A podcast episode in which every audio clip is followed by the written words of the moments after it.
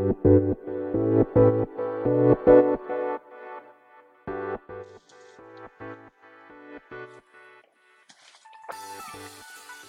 い。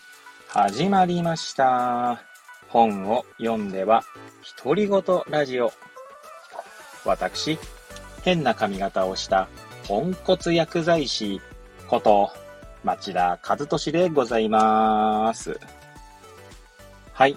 というわけでですね、今日も読んだんだか、読んでいないんだか、積んだんだか、積んでいないんだか、といった本たちの中からですね、一冊紹介して、ゆるーりと語っていきたいと思います。本日お届けいたします本は、絵本ですね。山の上に貝殻があるのはなぜ？初めての地質学。アレックス・ノゲス、えー、文、文章ですね。ミレン・アシアイン・ロラ、絵、絵ですね。はい。えっ、ー、と、あと、宇野和美、えー、訳、翻訳ですね。はい。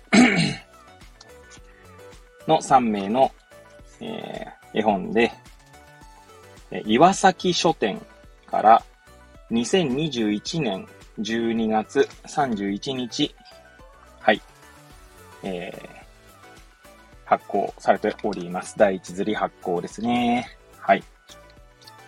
いつものようにですね、えー、この本と出会ったきっかけ、そして、えー、本の内容を紹介して、最後、独り言といきたいと思います。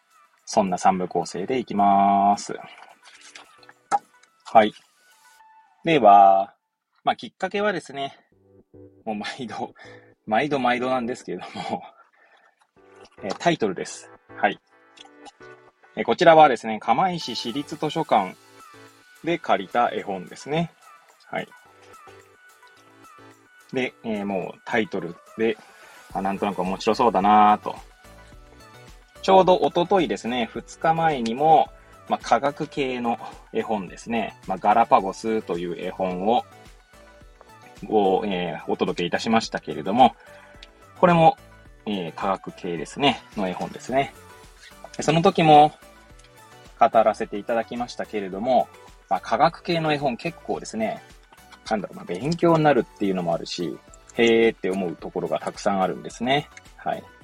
あ、知らなかったなーってこともあります。はい。そういうのもあって結構好きで読んでいるので、まあ、これも面白そうだなーと思って借りた、借りました。はい。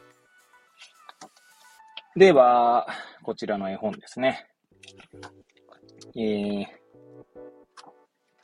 まあ内容紹介ですけれども、どこを紹介しようかしら。うんと、まあまずこれはですね、釜石市立図書館の絵本には、帯がですね、保管されているわけじゃないので、えー、どうしましょうね。じゃあ、こちらはですね、なんて言うんでしょうね。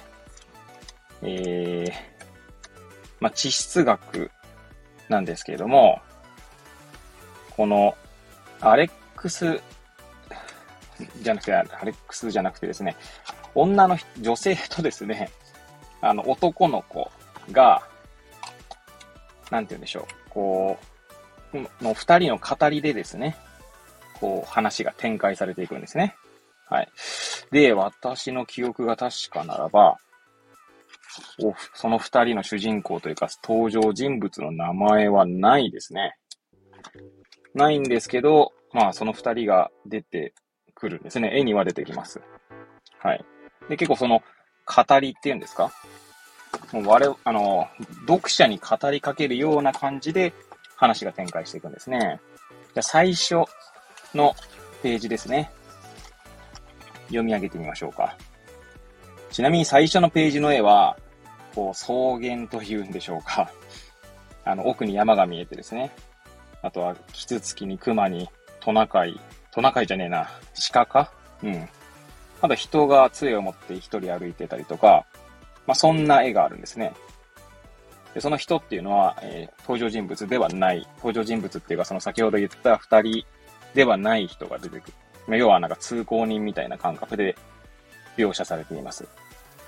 そんな絵がある中で、こんな文言が書かれております。ハイキングに行こうか。一緒においで。ぐるーっと周りを見わ見てごらん。何が見える？そう、熊と鹿がいるね。それに、キツツキやトカゲ、帽子をかぶった人間も。でも、これから話そうとしていることは、それとは別のこと。もうちょっと歩きましょう。そして次のページはですね、そこからちょっとなんかこう、なんていうんですか、視点が移動するだけでで、少し、少しなんつうんでしょうね、こう拡大じゃねえな。うーんと、スマホでいうピンチアウトだ、アウトだっけか。こうより文字を大きく見せようとする方向に行く感じですね。まあ歩いたのでね。で、そこでこんな文言が書いてあります。今度は何が見えた？うん。確かにあの雲はクジラみたい。でも見てほしいのは雲じゃないの。他に見えるものはない？はい。そしてですね、その次のページは、まあ私が見える限りはですね、その前の2ページにはない風景なんですね。川みたいなものがあってですね。はい。で、まあ、よりこう、なんていうんだろう、近くに視点が移動しているんですけど、はい。もうい、もうそこも読み上げましょうか。どう？だんだん近づいてきたよ。そう、森がある。綺麗でしょ？秋らしいのどかな風景。トラクターが走ってる。川もある。でも、もう少し行くと、もっとすごいものが見えてくるよ。そして次のページはですね、山ですね。はい。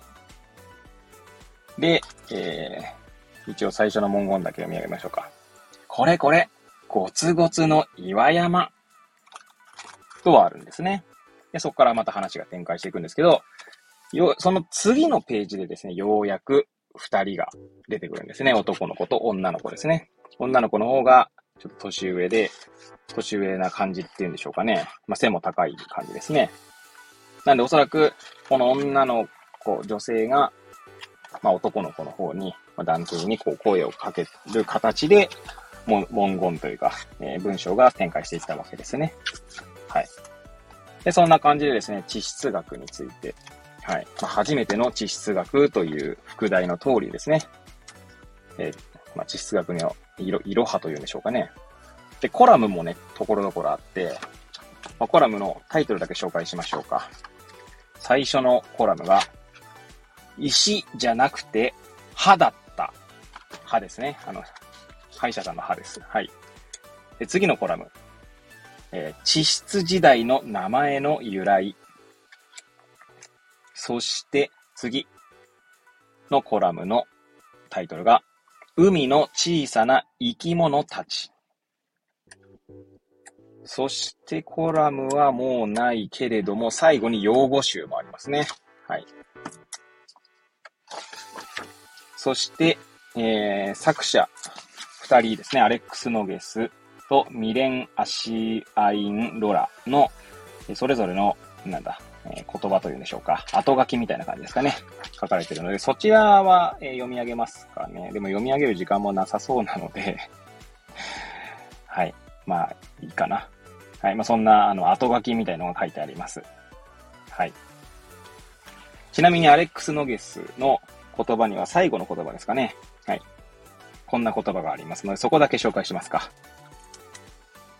岩の言葉を読み取ることの驚きが伝わったなら嬉しいです。とありありますね。はい。まあ、まさにそういうですね、ことが書かれている絵本かなと思います。では、最後、独り言ですけれどもね。はい。まあ、個人的にですね、好きなページがありまして、ちょうど真ん中ぐらいなんですけど、こちらのページはちょっと読み上げますかね。はい。まあ、その岩山、先ほどね、えっ、ー、と、これこれ、ゴツゴツの岩山というところをですね、二人がこう登ったりとかしているんですけれども、まあ、その、そんな絵がある中で展開されていく文章です。そちらを紹介したいと思います。よく見て、何本も横線が入っているのがわかる ?2 本の線に挟まれた部分を地層というの。この崖が楽譜だとしたら、地層は音符で、線は休符。曲は下から始まって山のてっぺんで終わる。だけど、この曲を演奏するのは大変。地層の厚さがまちまちで、リズムを取りにくいから。給付もそう。けれども、楽譜を読むみたいに順番に読んでいけば、地球の歌が聞こえてくる。すごいでしょ？うでも、歌に合わせて踊っていないで、この牡蠣がどのくらい昔のものか調べましょう。はい。